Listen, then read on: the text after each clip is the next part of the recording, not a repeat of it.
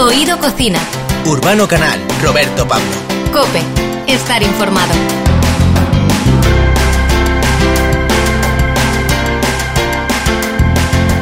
Vamos a sacarle el jugo a los próximos minutos y para ello te vamos a ofrecer sabores y aromas. Querido oyente de Cope, este programa es pan comido. Roberto, te veo colorado. No sé si es porque te han dado mucho el sol o por la cantidad de gazpacho que tomas.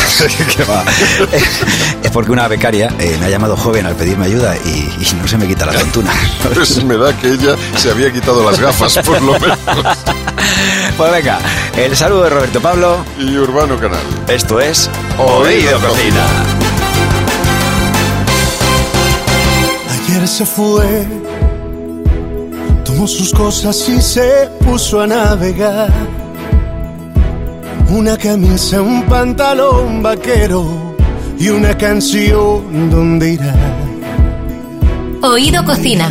Urbano Canal, Roberto Pablo. Cope, estar informado. Se despidió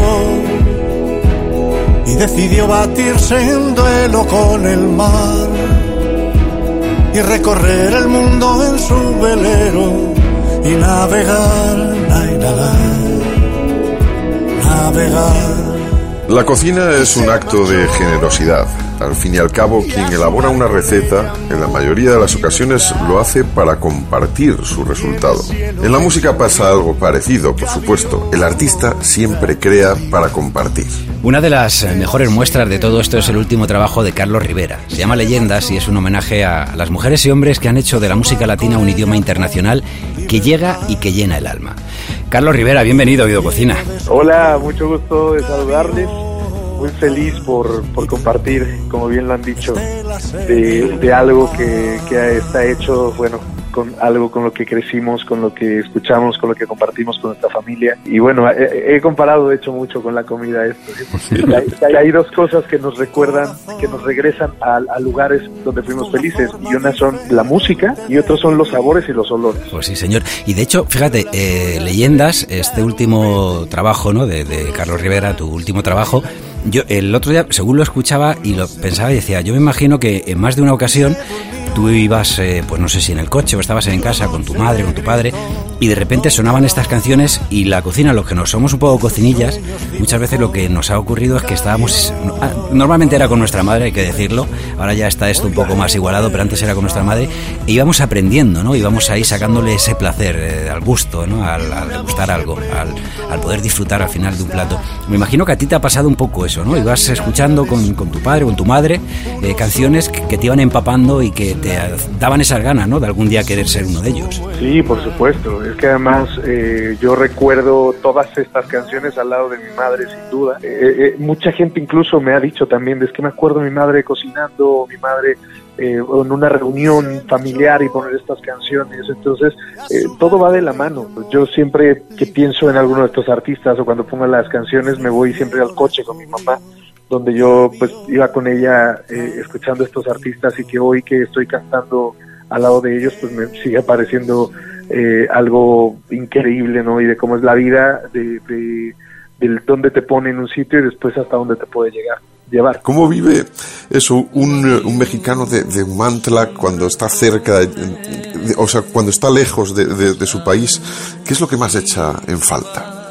Qué antojito, qué, qué, qué, qué, es lo que, qué tipo de taco es lo que dices, oh, no lo encuentro en ningún sitio. Pues mira, aquí en, en España yo viví durante dos años y entonces pues mira, sí que viví esa falta de, de algunos platillos que, que, nosotros necesitamos casi para sobrevivir. Dentro de ellos es la tortilla, aquí es imposible conseguir tortilla de maíz. bueno, eso buena. te iba a decir, digo, vamos a especificar la tortilla, que aquí tenemos tortilla de patata, que es de la mejor que hay. Sí, aquí, es la, aquí lo llaman tortita. Aquí le llaman tortita a nuestras tortillas sí. eh, de maíz que, que, son imposibles de conseguir de manera pues como nosotros la comemos porque las encuentras frías o que se rompen o, o, o de muy mal sabor. Blandas o duras, sí. No, no, no. Es que allí es que es frecuente ir a comprar las tortillas por la mañana. Que lo mismo que aquí vamos a comprar el pan, pues allí van la, las señoras van con su paño y siguen comprando, ¿no? La, la, la gente las tortillas claro, por la mañana, ¿no?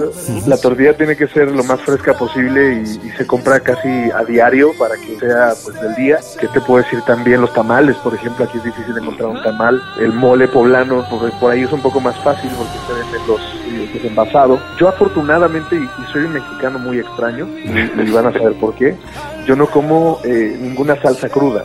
Digo que si es por gusto, o sea, es decir, que no te gusta, o tiene más que ver con cuidarte pues para tu profesión durante eh, mucho tiempo, por ejemplo, estuviste en La Gran Vía, ¿no? siendo el protagonista de, del musical El Rey León, eh, luego ya iniciaste tu carrera en, en solitario y, la verdad es que el éxito que has alcanzado, pues parece que, que, nunca va a llegar aún más alto, más alto, más alto, pero no sé si, si no tomar ese tipo de cosas es porque hay gente que se cuida y dice, mira, esto no me sentaba bien, eh, por la acidez, por lo que fuera, y me podía provocar que, que, luego no pudiera tener bien la voz, por ejemplo. ¿O es porque directamente no no, no? no, directamente no me gusta. ¿Cuál es tu plato preferido? O sea, ¿qué es lo que más te gusta? Ya no te digo solo de tu país, de México, sino como dices, has estado mucho tiempo en nuestro, en nuestro país. Eh, hay veces que estás de gira, pero esas giras se pueden hacer eternas y te puedes quedar aquí muchísimo tiempo con nosotros. Te sientes, yo sé que te sientes en cierto modo también, eh, en cierto modo español. Entonces, eh. ¿cuál es tu plato preferido?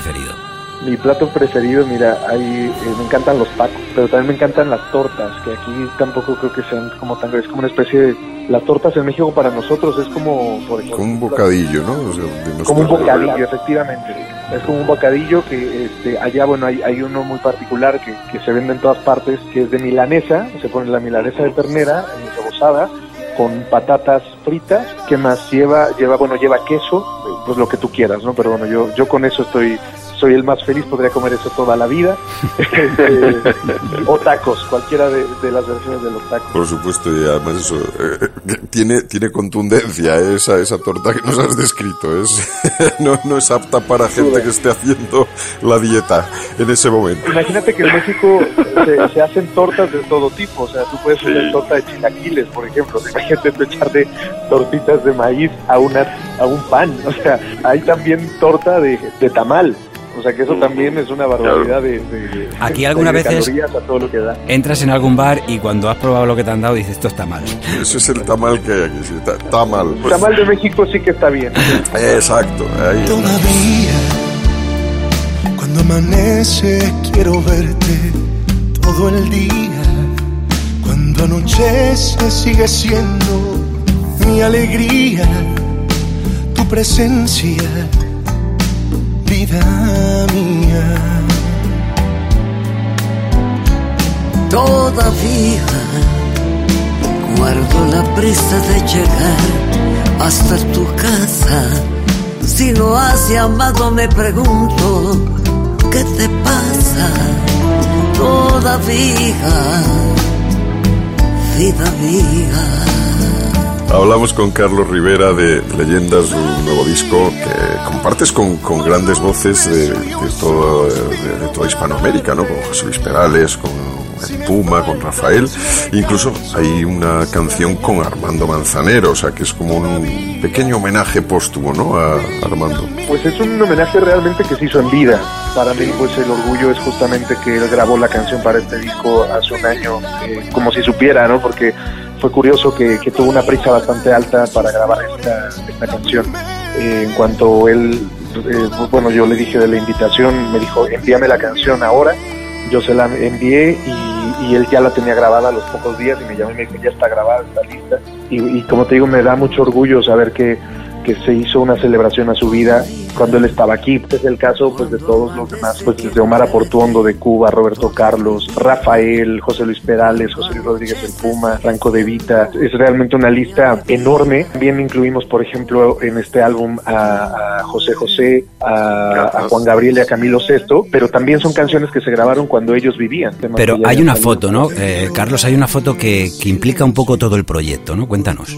Sí, porque pues un día viendo esta foto histórica donde está Juan Gabriel, Camilo Sesto, José José y Rocío Durcal, dije, bueno, yo canté con todos menos con Rocío. Eh, sería bueno buscar la posibilidad de, obtener la voz de Rocío sola para poder hacer un dueto con ella de manera virtual eh, usando esta tecnología. Y, y, resultó que sí, que, que al final eh, pues prácticamente todos formaron parte de mi compañía disquera. Eh, pudimos tener la voz de, de, la grabación de Amor Eterno de Rocío y por supuesto pues tuvimos la bendición de su familia para poder hacerlo. Entonces eh, pues es otro de los grandes regalos que tengo en este álbum que tengo a los cuatro leyendas de la foto eh, incluyendo a la misma Rocío reviviéndola en este tema de Amor Eterno. Como quisiera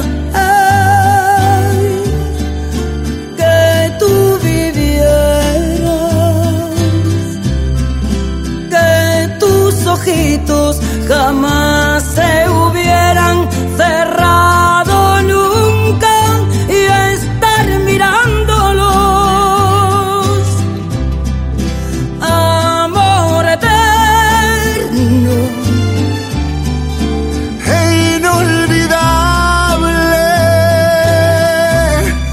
canción La belleza de Luis Eduardo Aute también que es absolutamente maravillosa. Ya la canción es, vamos, o sea, mira que he oído versiones y todas a cual me gusta más. Oye, ¿cómo es Carlos Rivera en la mesa? Digo, ¿eres alguien que le gusta comer rápido? No sé si la comida es muy un fundamento en tu vida, siempre nosotros hablamos de necesidad y placer y que come rápido y se, y se va, o eres también de los de alargar sobremesa, me imagino que también dependiendo de con quién estés, ¿no? Creo que sí depende mucho de con quién estés, eh, pero sí, sí me gusta mucho disfrutar de la comida. Hay veces que como rápido, ¿no? Y más cuando algo me gusta, bueno, me lo disfruto y, cuando veo ya no hay nada, como si se hubiera caído el plato. pues mira, cuando vengo a España, por ejemplo, me la paso muy bien, como muy bien, me gusta ir a, buenos restaurantes. Yo creo que es de los grandes placeres que uno puede tener en la vida y sin duda cuando hay oportunidad de viajar, trato de buscar pues un restaurante donde yo pueda ir a, eso, ¿no? Como dices tú, a, satisfacer y a a tener ese placer eh, de, comer bien. Eh, recomiéndanos un, restaurante que, sea especial para ti eh, aquí en Madrid, por ejemplo, o en, vamos, aquí en España, en otro, cualquier otra ciudad que hayas visitado. ¿Qué te diré aquí en España? pues hay muchos lugares, ¿no? Hay muchos lugares que, que me gusta frecuentar cuando vengo. Eh, igual y a lo mejor va a sonar un poquito obvio en, mis recomendaciones, pero, pero bueno, son lugares que además me la paso bien y todo. Está en un caso, por ejemplo, Tatel, que me gusta mucho.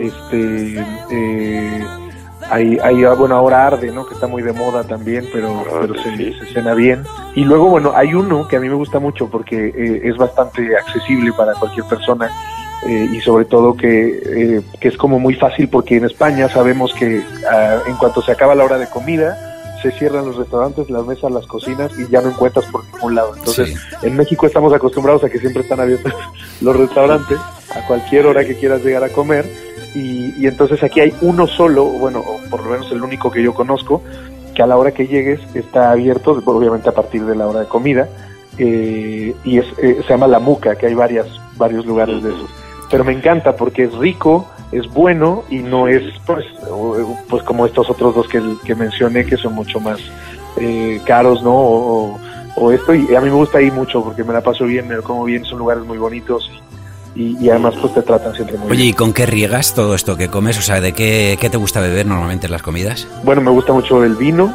y me gusta la cerveza. Cuando vengo acá pues no me pierdo oportunidad de tomarme una caña, ¿no? O de pedir un buen vino. Eh, me gusta mucho, por ejemplo, el pago de carrovejas. ¿no? Hombre, hombre.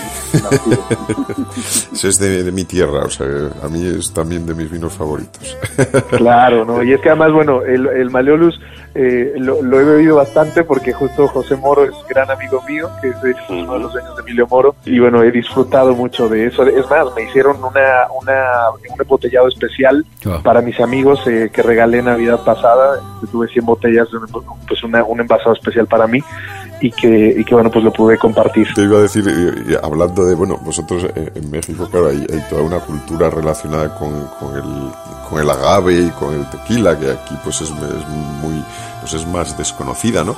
Pero eh, de verdad hay tanto, o sea, todos los mexicanos os gusta mm, acabar con un tequila o se, celebran las cosas. Si no hay una celebración y un brindis con tequila, no se ha terminado de celebrar bien las cosas. No creo, yo creo que este, obviamente al ser pues la bebida por excelencia de nuestro país, pues se pensaría que todos tomamos, bebemos tequila. Realmente, por ejemplo, yo, yo a mí me gusta en algún momento, pero no es necesariamente lo que a mí me gusta beber. Yo soy un poco más de whisky, de vino tinto, de eh, o incluso de mezcal. ¿eh? Preferiría, si tengo que elegir algo mexicano, sin duda el mezcal es algo por lo que yo me iría. Tiene, siento que tiene además algo un poquito más eh, pues casi incluso espiritual, ¿no? Sin embargo, bueno, el tequila pues es, es, lo que vamos a encontrar por todo el mundo y que representa nuestro país también. ¿Cuánto ejercicio realizas? O sea, esto me imagino que, que mantenerse así en forma, aparte para luego estar encima de un escenario, los conciertos, que gracias a Dios poco a poco cada vez está todo más abierto. Tú de hecho tienes una, una buena gira aquí en veranito con, con nosotros en nuestro país. Eh, ¿Cuánto tiempo le dedicas a, machacar a el cuerpo, a, a estar en forma? Pues mira, sí, sí me gusta mucho hacerlo. Trato de, de, pues de hacer ejercicio lo más que pueda. Eh, además, bueno, en casa tengo gimnasio, entonces eso también me, me obliga un poquito a utilizarlo. Eh, pero más allá de eso, sí me gusta comer bien, me gusta comer rico, pero no me gusta tampoco limitarme. Cuando algo, si un día me quiero comer, no sé, una tarta me la como no, no, no me limito y no, no comida chatarra tanto. Pues Carlos Rivera, que de verdad que Leyendas es un disco como para, bueno, que hemos estado además degustando esas canciones, es un disco como para, para disfrutarlo, además diferentes generaciones, porque como tú bien explicas, eh, es un disco que eso, que, que ha entrado en, tu ADN un poco a partir de, tu madre, ¿no? Y, que tú te has dado cuenta de la importancia de estos artistas, son parte de, de, tu vida, de lo que has consumido, y ahora por eso también tenemos la suerte de poder ver a un Carlos Rivera que, que se sube a los escenarios de todo el mundo, y especialmente este veranito también aquí en nuestro país. Muchísimas gracias por habernos acompañado en Oído Cocina. Muchísimas gracias a ustedes, les mando un abrazo muy grande y bueno, les invito a que en una buena comida familiar le pongan play a este disco Leyendas para disfrutarlo. Así Por lo haremos, supuesto. así lo haremos. Eh, Será un momento entrañable. Muchísimas gracias, Carlos Rivera. Un abrazo. Muchas gracias, un abrazo grande. Estar enamorado es descubrir lo bella que es la vida. Estar enamorado es confundir la noche con los días. Estar enamorado es caminar con alas por el mundo. Estar enamorado es vivir con el corazón desnudo. Estar enamorado es ignorar el tiempo y su medida. Estar enamorado es contemplar la vida desde arriba. Estar enamorado es divisar la estrella más pequeña. Estar enamorado es olvidar la muerte y la tristeza. Estar enamorado es ver el mar con árboles y rosas. Estar enamorado es escuchar tu voz en otra boca. Estar enamorado es respirar el aire más profundo. Estar enamorado mío con lo tuyo. Oído Cocina. Urbano Canal, Roberto Pablo. Cope.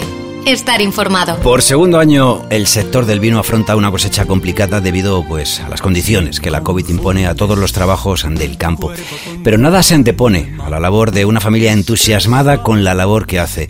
Los SAN son sinónimo de tradición y un amor por una uva que levanta pasiones en todo el mundo. La uva verdeja. Desde el corazón de rueda, Richard Sanz ha crecido entre barricas y entre vendimias de uva, recorriendo las bodegas que su familia ha creado durante seis generaciones. Hace años decidió abandonar el camino fácil de la exitosa bodega de su padre, Palacio de Bornos, para fundar con sus hermanos una bodega que une tradición por un lado y técnicas de hoy en día, que se llama Bodegas Menade. Hablamos con Richard Sanz, que es copropietario de Bodegas Menade. Bienvenido. Saludos a todo el mundo. Más de 200 años produciendo el mejor vino verdejo de España. ¿Qué tiene el verdejo para, para despertar tanta pasión? Pues es una muy buena pregunta, o quizás es que no tiene, ¿no?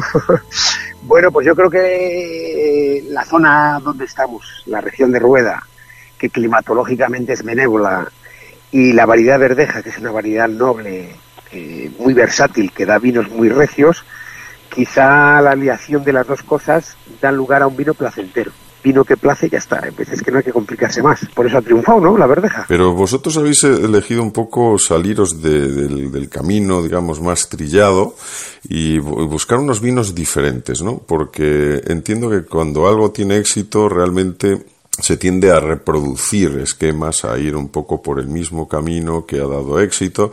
Y vosotros, eh, como decimos, sois la sexta generación de una familia Sanz que, que tiene, que está repartido por varias bodegas de, de rueda, ¿no? Eh, sí. Vosotros lleváis más de 200 años produciendo el mejor vino de, de, de rueda y decidís en un momento dado, los tres hermanos, Mm, poneros por vuestra cuenta. ¿Qué, ¿Qué, es lo que os lleva a elegir ese camino? Pues mira, quizá la, la, vivencia. Somos de la generación del 70, ¿no? Yo soy nacido en el 73. Hemos visto un poco la evolución y revolución de esta región. Es decir, trabajábamos, estado en la bodega con mi abuelo, porque pasábamos los veranos y las navidades y demás. He estado con mi padre eh, y hemos visto, mmm, hemos vivido la evolución que ha habido esta región eh, de lo que es la llegada de la tecnología, tanto al campo eh, como a la bodega, pero también de los productos químicos, de la viticultura abrasiva, por decirlo de una manera. Y hemos pasado de una región maravillosa, eh, de prácticamente no hacer nada, nada más que cultivar las viñas y mimarlas, a, bueno, a caer un poco en la era del confort del tratamiento químico, de los herbicidas, de los plaguicidas, de los sistémicos, eh, que parece ser que si no los trabajamos no vamos a conseguir la apreciada uva o la apreciada producción. Hmm. Y como lo hemos vivido, eh, hubo un tiempo que paramos a reflexionar un poco. Eh, señores, este, todo esto que estamos haciendo no tiene mucho sentido y además sabemos, porque lo hemos vivido, que no es necesario para conseguir una uva sana, con identidad, eh, para poder elaborar un vino honesto, ¿no? En las bodegas pasó lo mismo.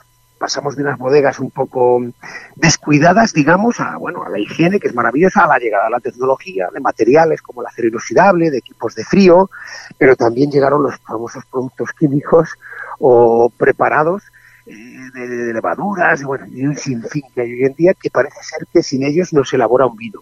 Haciendo una reflexión, ne- tenemos una necesidad de decir, hay que parar, hay que volver para atrás, hay que con esta tecnología y conocimiento que tenemos hoy en día, gracias a todo ese trabajo ancestral de nuestros antepasados, utilizarlos para apartarnos de todo esto que es innecesario para conseguir un vino bueno, sano, honesto, con personalidad y encima cuidar un poquito el medio ambiente. Es decir, no hemos inventado nada, pero creemos que la marcha que ha cogido la región, digamos un poco industrial, mecanizada, un poco sin ton ni son, un poco mm, demasiado mm, industrial, yo creo que es la palabra, no, mm, no nos llena. Y de ahí nace la, la necesidad vital de volver a una viticultura natural y una elaboración honesta y natural. Fíjate Esta es que. Richard, has dicho varias veces la, la palabra honesto, ¿no? Para hablar de, de un vino, ¿no? De, al fin y al cabo, de, de un producto que en verdad esa honestidad, evidentemente, tiene que ser de quien lo, ela- lo elabora y entonces la honestidad tiene que ir pegada a vosotros. Luego, una, eh, una puntualización. Hoy en día ya no se dice uno de qué generación es, lo que dice es, me vacunaron a mitad de junio, me vacunaron a final de... Entonces ya sabemos de qué generación somos. Y ahora te, te quería preguntar, porque eh, pues, tanto Urano como yo somos, tenemos la suerte de que nuestros padres eh, han tenido pueblo, son de pueblo, ¿no? Y entonces nosotros de pequeños hemos eh, vacacionado, hemos estado en esos pueblos, lo hemos vivido, eh, lo hemos disfrutado. Y yo, por ejemplo, puedo presumir de haber montado en burro porque aún eh, cuando yo era pequeño eh, había habitantes de este pueblo, del pueblo de mi madre, de Lumías, un pueblo de, de Soria, ¿no? En, en Hoyo de Pinares, eh, que, que, tenían, que tenían un burro, que tenían ganado y que de vez en cuando nos dejaban montar. Para nosotros era más una atracción, para ellos aún era una necesidad, porque era donde se cargaba pues eh, eh, lo- los instrumentos o los arreos para, para ir al campo. Entonces, yo- tú has llegado, es que tengo la curiosidad, porque decías de cómo lo habéis vivido eh, varias generaciones y sobre todo con tus padres, tus abuelos. ¿Tú has llegado a pisar uva, pero verdaderamente para que al final esa producción se, se hiciera venta de ella? Pues por nuestra situación familiar hemos llegado, no, no hemos vivido anualmente eh, vendimia manuales, pisar uva, eh, ver fermentar ese mosto en depósitos de madera, en tinajas de barro, en depósitos de cemento. O sea, hemos, hemos- vivido toda esa evolución. Ahora me pillas en Finca Menade, tenemos un... Me pillas entre gallinas y burros, ahora que estás diciendo, te hubiese gustado. Tenemos aquí una pequeña finquita y tres burros. Qué bueno. Ah, qué bueno. Habéis bebido el mosto ese que, que sale del vino también directamente de, de- de las primeras uvas pisadas, ¿no? También.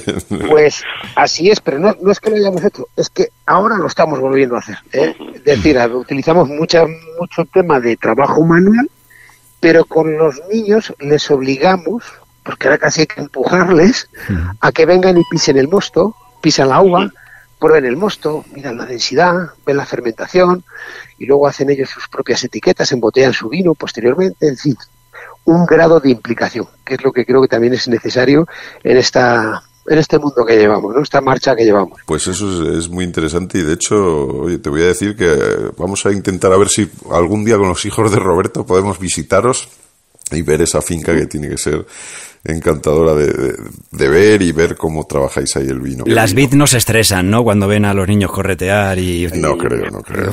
Las gallinas, los burros y cada vez se tiemblan. Alguna vez. Pues yo tengo uno pequeño que ya verás.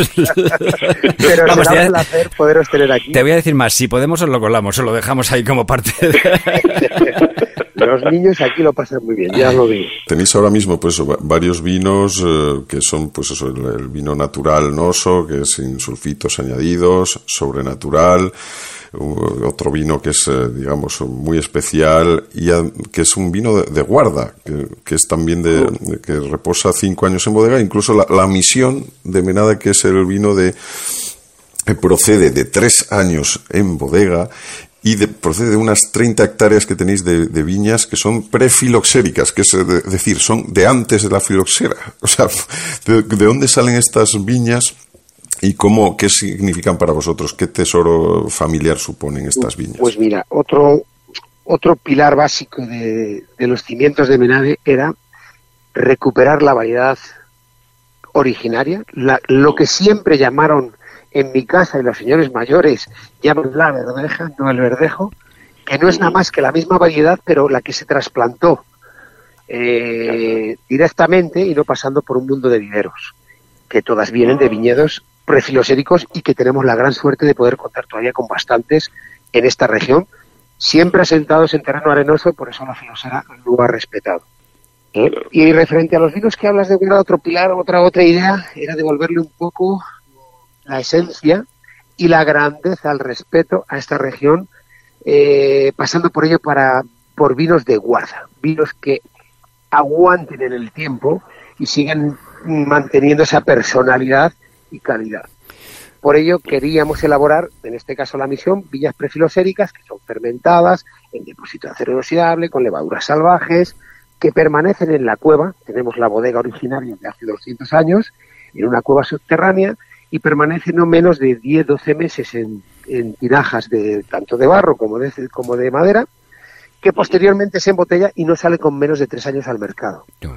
Como es así, también intentamos lo que para nosotros, eh, con- no sé si nos hemos, hemos insultado un poco a los ancestros, elaborar el vino que se elaboraba, el vino típico de esta región eran las crianzas de solera, vinos generosos, de alta graduación alcohólica y mezcla y con un sistema de soleras, ¿no? Pues sobrenatural sería nuestro punto de vista, como creo que estaría elaborando eh, nuestros antepasados, pero con el punto de vista actual. Un vino de, pues, de viñas orgánicas, eh, sin sulfitos, un vino natural, sin nada que añadir, no mezclando añadas y dejándolo reposar no menos de 36 meses en, en la cueva entre parrijas y entre tinajas y vasijas de barro. Posteriormente se embotella y duerme otros dos años, es decir, un vino, una verdeja natural con no menos de cinco años de, de- de bodega y con bueno, una calidad y una personalidad muy marcada. Richard, eh, eh, yo por mi parte la última pregunta, pero sí me gustaría saber, eh, porque fíjate, nos estás hablando sobre todo eso del tratamiento, del cuidado, de... eh, yo en esto de los vinos soy un poquito más inculto, bastante más inculto que... Bueno, me falta la experiencia que tiene Urbano, ¿verdad? No También- creo que haya cultos. ¿eh? Bueno, me- refiero- me refiero- no no, no, no vale más. Me No refiero no que, me falta, pero sobre todo de todo lo que es la crianza. ¿no? Te, te iba a preguntar, fíjate, eh, eh, yo una vez sembré una pipa de, de una uva y, y salió la, la vi, empezó a crecer, a crecer y tal, y bueno, hice un trasplante en una mala época y pues, pues, eso, que, que la perdí, ¿sabes? Y estaba preguntándote, o sea, te digo esto porque me gustaría saber cuánto tiene el terruño, ¿no? Eso que, ese término que aprendí, que es la tierra que se queda en las uñas al final cuando estás ahí elaborando. Eh, ¿Cuánto tiene que ver el terruño en el sabor? Es decir, si yo, por ejemplo, voy, imagínate, y llego a un acuerdo contigo y te compro cuatro bits de las que tienes, y yo cojo y las pongo en, eh, pues aquí en una maceta de mi casa, ¿lo que saliera de ahí tendría algo que ver con, con la uva que vosotros habéis cosechado? Que habéis vendimiado, mejor dicho. Pues no sé si habría un porcentaje que pudiera ser, que pudiera ser.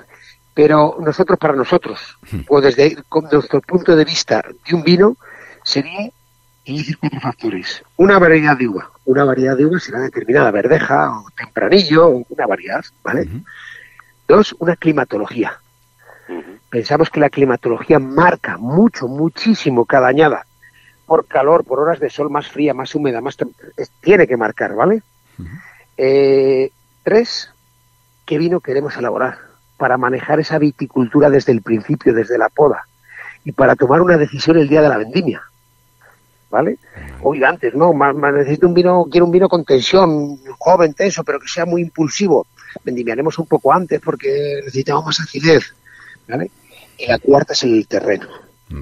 Todos los terrenos te darán uvas, sí, pero si dejamos manejar una viticultura, un suelo libre de pesticidas y aramos y rompemos las raíces superficiales para que la raíz profundice y llegue a diferentes horizontes, encontramos, y no es mérito del ser humano, un fruto más complejo, que dará más complejidad porque esa raíz se alimenta de diferentes horizontes de tierra, de arcilla, de arena, de cal, de canto rodado. Entonces podrías encontrar un símil, pero va a ser un poco distinto seguramente. Vale.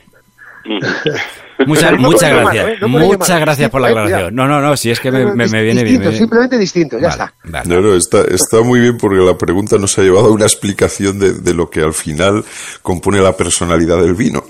Así que es fantástico.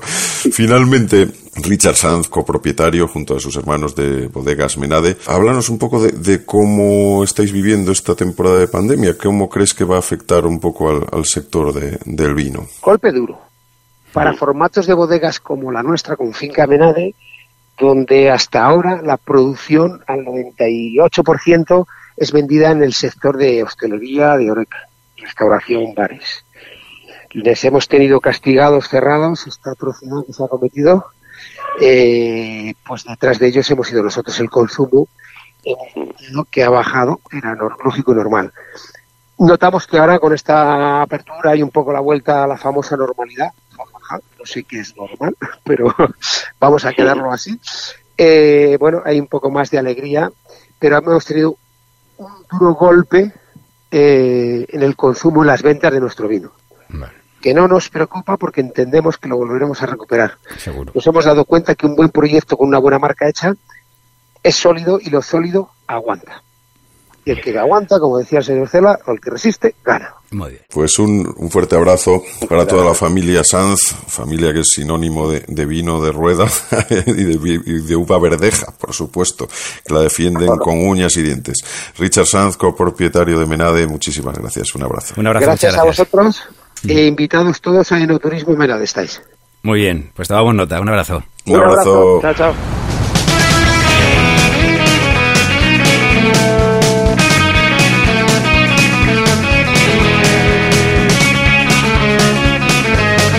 Oído Cocina. Urbano Canal, Roberto Pablo. Cope. Estar informado. Cuando vengas a Madrid, chulona mía, voy a ser temperatriz de lavapiés y alfombrarte con claveles la gran vía y a bañarte con vinillo de Jerez. Bueno, las terrazas están de moda, por, por distintas razones y entre ellas está la pandemia y las nuevas formas de consumo que, que ha generado, con distancia de seguridad y con ventilación, pero mejor todavía si es al aire libre. Por eso muchos están redescubriendo ahora los grandes espacios abiertos que hay en ciudades como Madrid.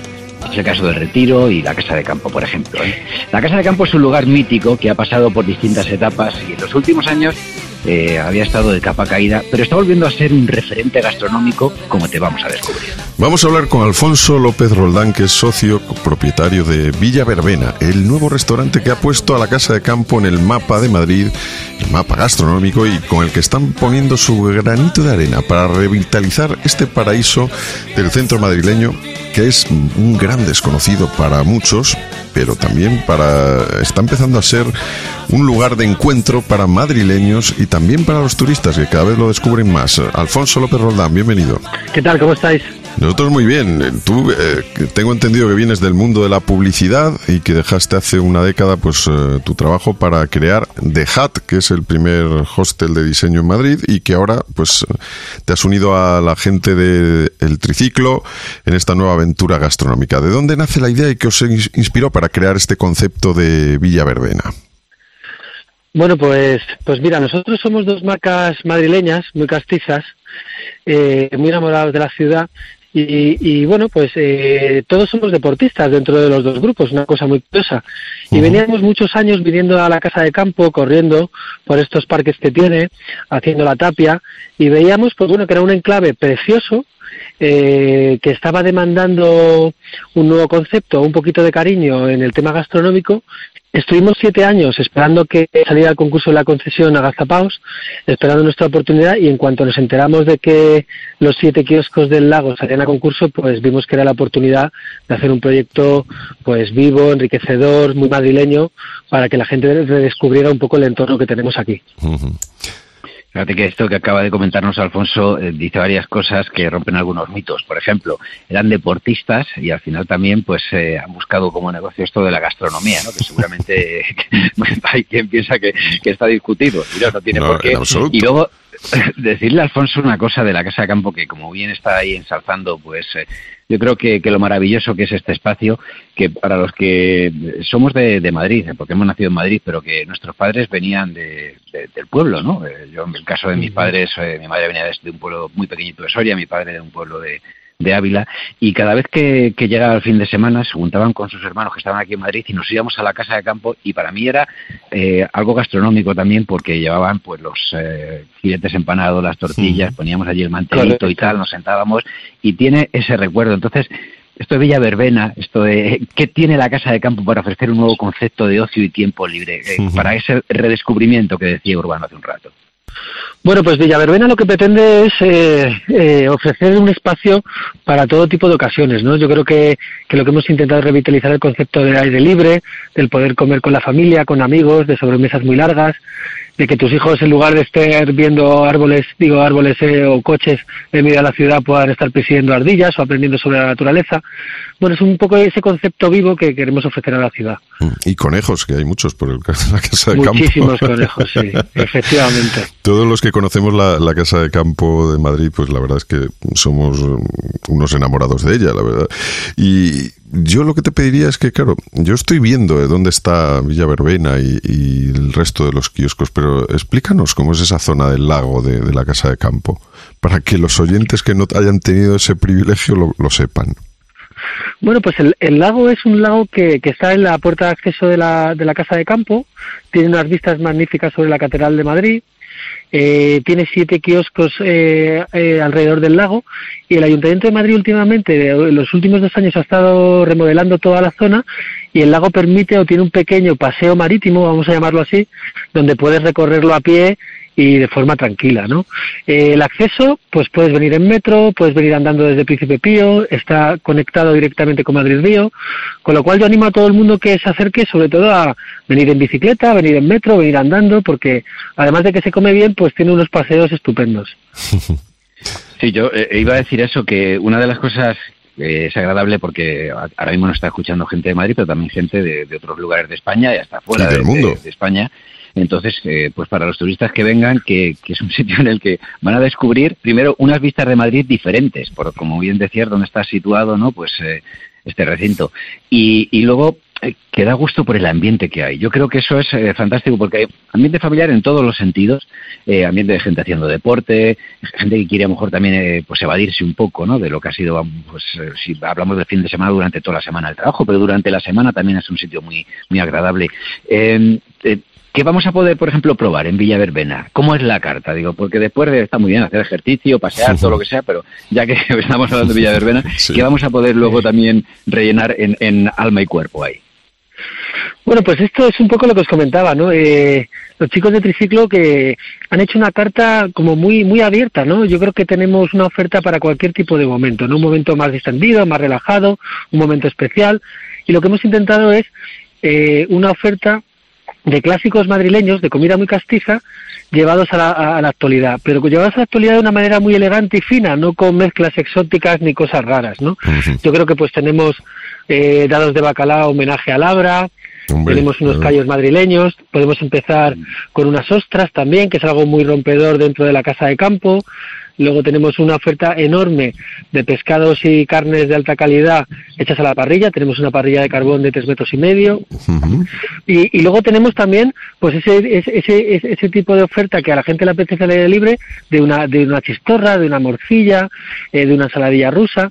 Es decir, que intentamos cubrir todos los momentos de disfrute que, se puedan tener. Unas patatas revolconas que estoy viendo yo aquí, ¿no? Por ejemplo. Correcto, con, oreja, con, oreja y careta de cochinillo. Oh, ¡Qué rico! Eh, luego hacemos un rosellat, que es una fideuá de fideo fino con base de marisco y langostino, que también está riquísima.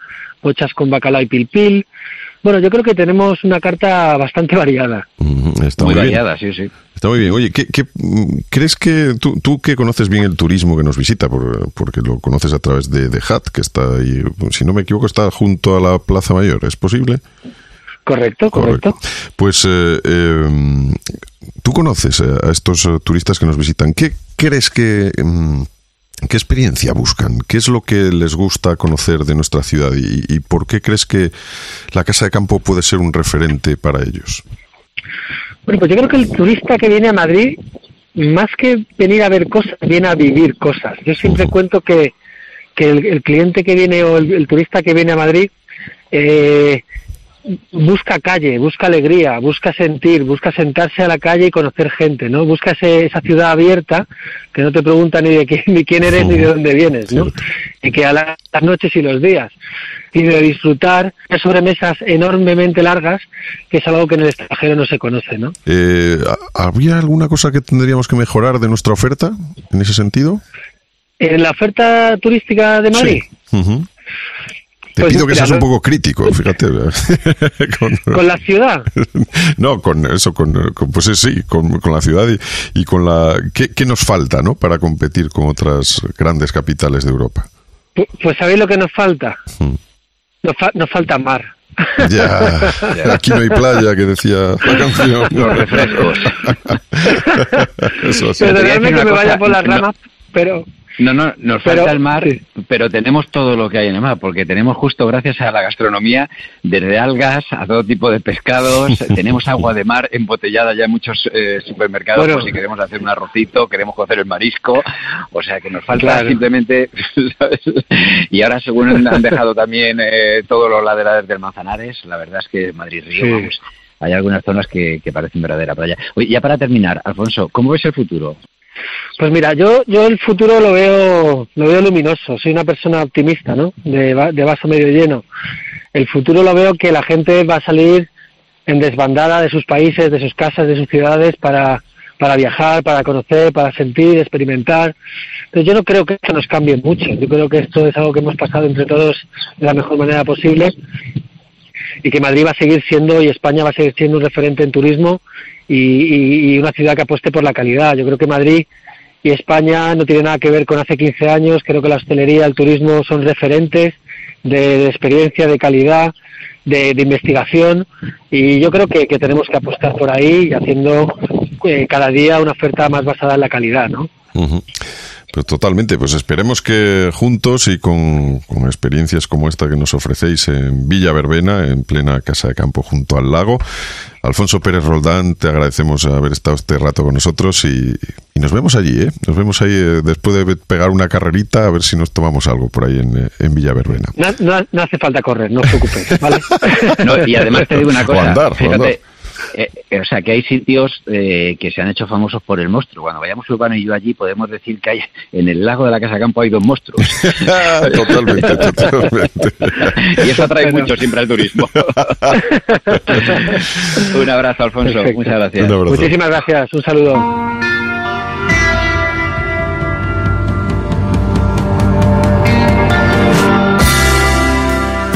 Oído Cocina. Urbano Canal, Roberto Pablo. Cope, estar informado. La siguiente es una historia de las que nos gusta contar. Nuestros protagonistas se han recorrido el mundo y han conocido todos sus rincones con sus claroscuros y sus contradicciones, con sus sabores y sinsabores. Después de muchas vueltas decidieron abandonar sus puestos de responsabilidad en la industria financiera y lanzarse a la mayor aventura de sus vidas repensaron sus carreras, vieron muchas fórmulas y probaron muchos sabores, porque de sabores va esta historia de hoy. Decidieron crear unos helados que destacasen por su sabor. Claro que pensaron en una única condición imprescindible, que sus helados tuvieran solamente sabores que se pudieran dibujar. 100% veganos, sin lácteos, sin componentes artificiales y con etiquetas que no necesitan traducción Así son los helados Pinalbatros, aptos para inconformistas, para quien se cuida y para adictos al sabor. Luke eh, Saldaña y Pepe Viallo son sus creadores. Chicos, bienvenidos a Cocina, muy buenas. Muy buenas, muchas gracias. ¿Cómo estáis? Muy buenas, un gusto. Un placer, un placer para, para nosotros teneros con, en este pequeño lugar de encuentro que es Oído Cocina. Bueno, hemos, hemos oído, hemos dicho que, que queréis eh, o buscáis ingredientes que se puedan dibujar como condición indispensable para que formen parte de vuestros helados. Explicadnos esto, quien queráis. Pepe, adelante. Pues perfecto, mira, la verdad es que todo surgió por, por diferentes problemas que teníamos, tanto Luke por un lado que tenía ciertas dificultades para encontrar productos veganos y yo que tenía dificultades para encontrar productos eh, que fuesen aptos para mi hija, que tenía varias alergias alimentarias. Y fuimos al supermercado varias veces, cogíamos los productos y caramba, le dábamos vuelta, mirábamos las etiquetas y decíamos, Dios santo, ¿esto qué tiene? ¿Por qué tiene estas cosas? ¿Qué es lo que esto me puede hacer a largo plazo en el cuerpo? Que no sé lo que es y no lo entiendo. Y ahí lo que dijimos es, eh, sí, a nosotros nos gusta el sabor, nos gusta que las cosas tengan la textura adecuada, pero también queremos saber qué es lo que estamos consumiendo. Y para eso dijimos, ¿y si hacemos un producto en el cual todos los ingredientes fuesen 100% reconocibles? Y si además de hacerlo simplemente así, lo hacemos dibujados, cosa que la gente no tenga duda alguna de qué es lo que hay, mostrando una transparencia total y absoluta, y a partir de ahí fue cuando nos pusimos a investigar, especialmente Luke, que realmente es el, es el creador del, del, producto, a intentar encontrar esos ingredientes, porque somos muy meticulosos con qué tipo de proveedores trabajamos, y conseguir un producto que cuando alguien se lo mete en la boca pueda viajar, pueda tener una sensación increíble y no tenga ningún sentimiento de renuncia frente a un producto de los que llamamos tradicionales. Qué bueno, porque eh, yo, los que tenemos ya una cierta edad eh, tenemos que reconocer que nuestros padres nos daban eh, siempre, y sobre todo el fin de semana, nos daban una moneda para que bajáramos a comprarnos un helado al kiosco de al lado de casa y nos lo daban como un premio porque sabían que eran helados que no estaban tan cuidados. O sea, su elaboración como la que vosotros estáis diciendo que si serán fiables, que todo surge, me parece una historia además eh, muy de conciencia, muy humana, eh, a partir de que, querer dar lo mejor a los vuestros, ¿no? Y a vosotros mismos. O sea, que entonces ya son, vamos, de lo más fiables. Helados y lácteos 100% veganos, eh, ¿son helados para todo el mundo o buscáis un tipo de cliente afín a vuestros gustos? Yo, yo diría, no, no, sin lugar a duda es un helado, nos consideramos una marca inclusive, ¿no? Porque, porque apelamos a las personas que tienen restricciones eh, de alimentación, ya sean porque son alérgicos o tienen intolerancias, pero también apelamos a las personas que están intentando reducir su consumo de ingredientes derivados de los animales, ¿no? Ya sea huevo, leche, con lo cual la audiencia que queremos a la, que queremos llegar es, es amplia, ¿no? Si empezamos a contar las personas que son veganos, vegetarianos, lo que se conoce como flexitarianos, que son personas que por lo general intentan disminuir su consumo de productos derivados de los animales y, y, los intolerantes a la lactosa, por ejemplo, ya estamos hablando de aproximadamente un 30-40% de la población de España, ¿no? Que no es un no es un, un, un, número pequeño. totalmente. Eh, o sea que digamos que hay un punto de partida que son eso, ese 30% de gente que tiene algún problema con eh, algún tipo de alimentos, pero la, búsqueda es eh, abarcar a todo el mundo, ¿no? Y, eso se consigue a través del sabor. ¿Cómo, eh, ¿Cómo, habéis investigado? Cómo, ha sido la búsqueda de los sabores? ¿no? Eso es lo que más me, llama la atención. ¿Y cómo se consigue la cremosidad si partimos de, eso, de que eliminamos la, la leche como, como uno de los ingredientes? Pues es una función de, de, la interacción de los ingredientes dentro de la receta. Em, por ejemplo, el, el, rol que juega eh, el azúcar. El azúcar, por ejemplo, aparte de endulzar, lo que hace también es aporta esa textura, porque el azúcar lo que, lo, lo que hace es que previene que crezcan los cristales de hielo que restan de la cremosidad. Entonces, el azúcar tiene ese, esa función tecnológica de evitar eh, que haya cristales de hielo demasiado grandes. Cristales de hielo siempre necesitan. Lo importante es que no sean demasiado grandes. Sí, eso, que se forme una, una cosa así, una crema, ¿no? no que, no sea, que no sea como. Si, si, no, no sería un helado, sería como un, eh, un, granizado, ¿no? De un sorbete, sí. Eso, eso. no, no, encontraba la palabra granizado, me salía eh, nieve o raspado. Exactamente, Ese tipo de cosas que, que hay también, por otro lado, en todo el mundo, ¿no? O sea, que esa, esa es la clave. Eh, bueno, hay, hay, un poco más. Eh, están los ingredientes, lo que es el azúcar, lo que es eh, las grasas, porque las grasas también hacen que el producto se perciba, se perciba de una manera pues cremosa, ¿no? Porque un sorbete es, es, tiene un acabado fresco, no tiene un acabado cremoso, ¿no? Y eso se debe en gran parte a las grasas que existen en la fórmula. Y luego también está el proceso de producción, porque el proceso de producción también aporta a la cremosidad, porque como lo fundamental del helado es que hayan cristales de hielo, pero que no sean demasiado grandes, que no sean perceptibles. Y, una, y el proceso de producción te garantiza eso, cuando tienes la maquinaria correcta y los procesos. Oye, por lo que comentábamos al, al principio, sois eh, dos personas que, que tenéis cargada la mochila en el sentido de que habéis recorrido muchos kilómetros, que habéis viajado. Decirnos primero a qué os dedicabais eh, y, eso, y cuántos helados habéis probado alrededor del mundo, sí, muy diferentes dependiendo de dónde estuvierais. A ver, Pepe, Eh, Pepe, ver, cuéntanos, sí. Si quieres empiezo, empiezo yo. Bueno, yo mi último puesto de responsabilidad era, era gerente general de una financiera especializada en maquinaria. Eh, Me has dejado helado. tenía- ¿Eh? Me has dejado helado. Ha me has dejado helado. ah, que sí, sí, sí, lo, lo sabía, lo sabía. Ese- Créeme que cuando te, lo- te, te- te cuente la parte Luke también te va a dejar helado también. Eh, entonces, básicamente me, me dedicaba a viajar mucho, principalmente por Europa, donde tenía mi principal responsabilidad, algo en América Latina. Yo soy argentino. Eh, mi hermana también es un albatros, está por todos lados. Entonces, eh, un poco para visitarla y un poco por mis viajes también y por razones de trabajo, realmente creo que he probado helado en, en casi, no, en todos los continentes, menos la Antártida. he probado helados en absolutamente todos. Ahí podemos Eh, pasar, ¿eh? no es imprescindible en la Antártida probar helados, creo. Antártida con chupar el suelo vale. La, la- la cadena de frío se mantiene perfectamente. Total, Ay, total. ay. ¿Y tú, Luke? Totalmente.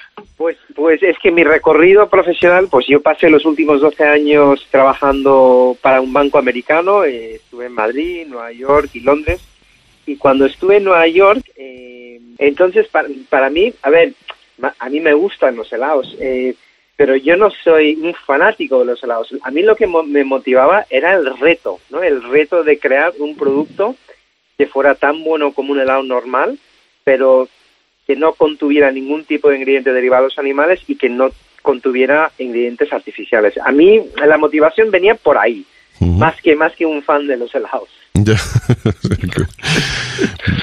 Bueno, entonces eh, hemos dicho que habéis probado muchos helados alrededor Eso del sí. mundo, eso sí, Eso sí, por supuesto. sí.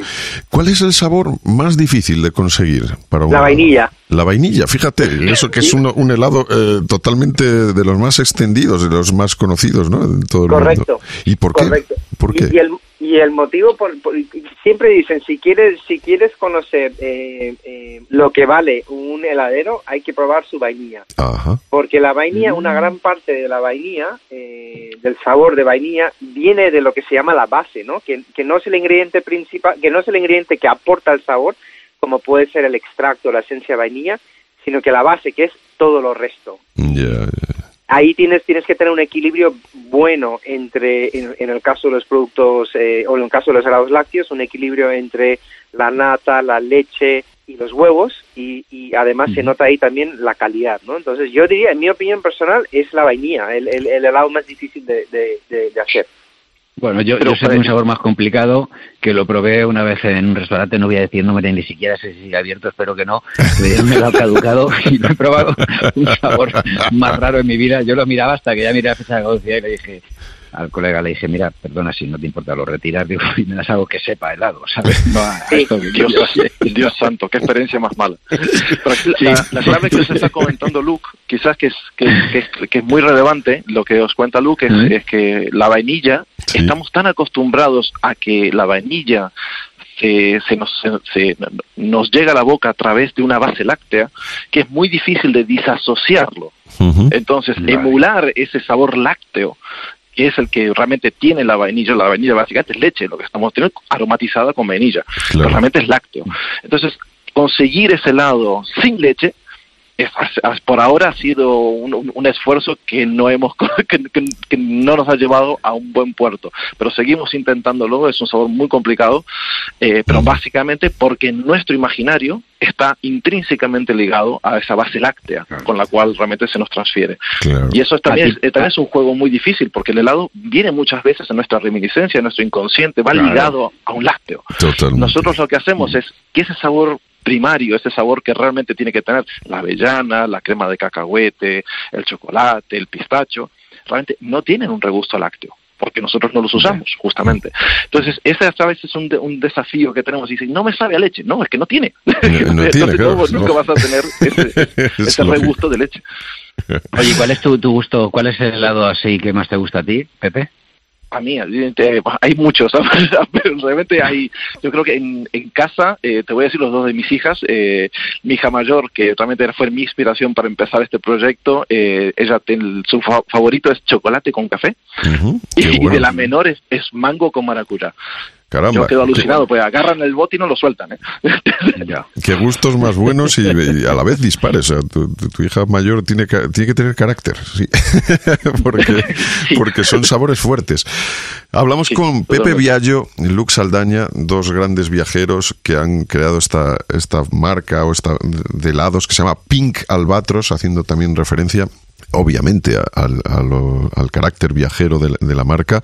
Procedéis de Argentina y de India. ¿Y cuál es el sabor con el que más os identificáis cada uno? Esta es una pregunta podéis contestar cada uno. ¿Y cuál es el que más os ha sorprendido en vuestra vida? Pues eh, yo creo que el sabor con el que más me identifico quizás sea el chocolate, porque pues por- por un motivo, por lo que comenta, por lo que comenta Pepe, ¿no? Porque lo relaciono con mi con mi infancia y también porque creo que técnicamente ha sido el, el sabor más más difícil de dominar de los que tenemos nosotros. Por supuesto, la vainilla es la más difícil, pero es tan difícil que, como bien dice Pepe, no lo, no lo ofrecemos porque realmente no, no, no nos sale tan bien como nos gustaría. Pero para mí el chocolate. Hombre, y además con un helado de chocolate como te manchan, otros- o sea, otros te pueden manchar un poco, pero o sea, tú le das a un niño un helado de chocolate y dices, mira, qué gusta, a ver, ¿sabes qué pasa? Luego para la foto. ¿Y a ti, Pepe? Es, es, es- es- sin lugar a duda el sabor más instagrameable, ¿no? Hasta cierto punto. Totalmente. Eh, a, a- a ver, a mí, a mí el sabor que más satisfacciones me ha creado eh, realmente es la avellana. La avellana es nuestro flagship, eh, funciona fenomenal, es un sabor que realmente es espectacular. Eh, y el que más me ha sorprendido justamente es el chocolate con café. Ese fue el sabor que más me sorprendió con diferencia porque realmente no le no, no dábamos un duro por él y, sin embargo cuando lo probamos en la última la última receta dijimos "Ah, esto está muy bueno está, está realmente muy rico y por eso realmente lo lanzamos ¿no? una vez que estamos muy convencidos de un sabor ahí es cuando lo lanzamos al mercado Estaba pensando además que vuestro, o sea, el producto que ofrecéis, eh, es, o sea, que se puede eh, consumir en cualquier momento del día, o sea, hasta en un desayuno puede sentar muy bien, porque al ser un producto tan natural, eh, un helado de los vuestros, un pink albatros, eh, la verdad es que puede ser para empezar el día con, de una forma muy energética y con una sonrisa, vamos. Yo te aseguro que en la oficina más de uno eh, empieza empieza empieza el día con a veces muchas veces un, un afogato ¿no? que es un, un café expreso con una bolita de avellana Ajá. más de uno empieza el día de esa manera eso sí y estamos realmente espectacular Oye, pues Bueno, me- de, de hecho, me parece que es en Sicilia una, un desayuno muy, muy habitual. Es, me, me parece que un- es, es una especie de pan tipo brioche que se sirve con Sí. una porción de sorbete. Y es muy habitual ese desayuno. Caramba, pues eh, oye, yo ya estoy deseando probar Probarlo, cada una de las sí. cosas que, que- que nos estáis contando. Pues Lux Saldaña, Pepe Viallo, creadores de Pink Albatros, helados que recordamos, solo llevan ingredientes que se puedan dibujar, que puedas hacer. Es decir, pues es una cereza, es así, es esto, es el café, es chocolate. No llevan ingredientes que no se puedan dibujar, que no sepamos cómo son. Os agradecemos mucho este rato con nosotros y desde luego nos unimos a vuestra revolución de los helados. muchísimas gracias. Muchísimas gracias. Un placer. Un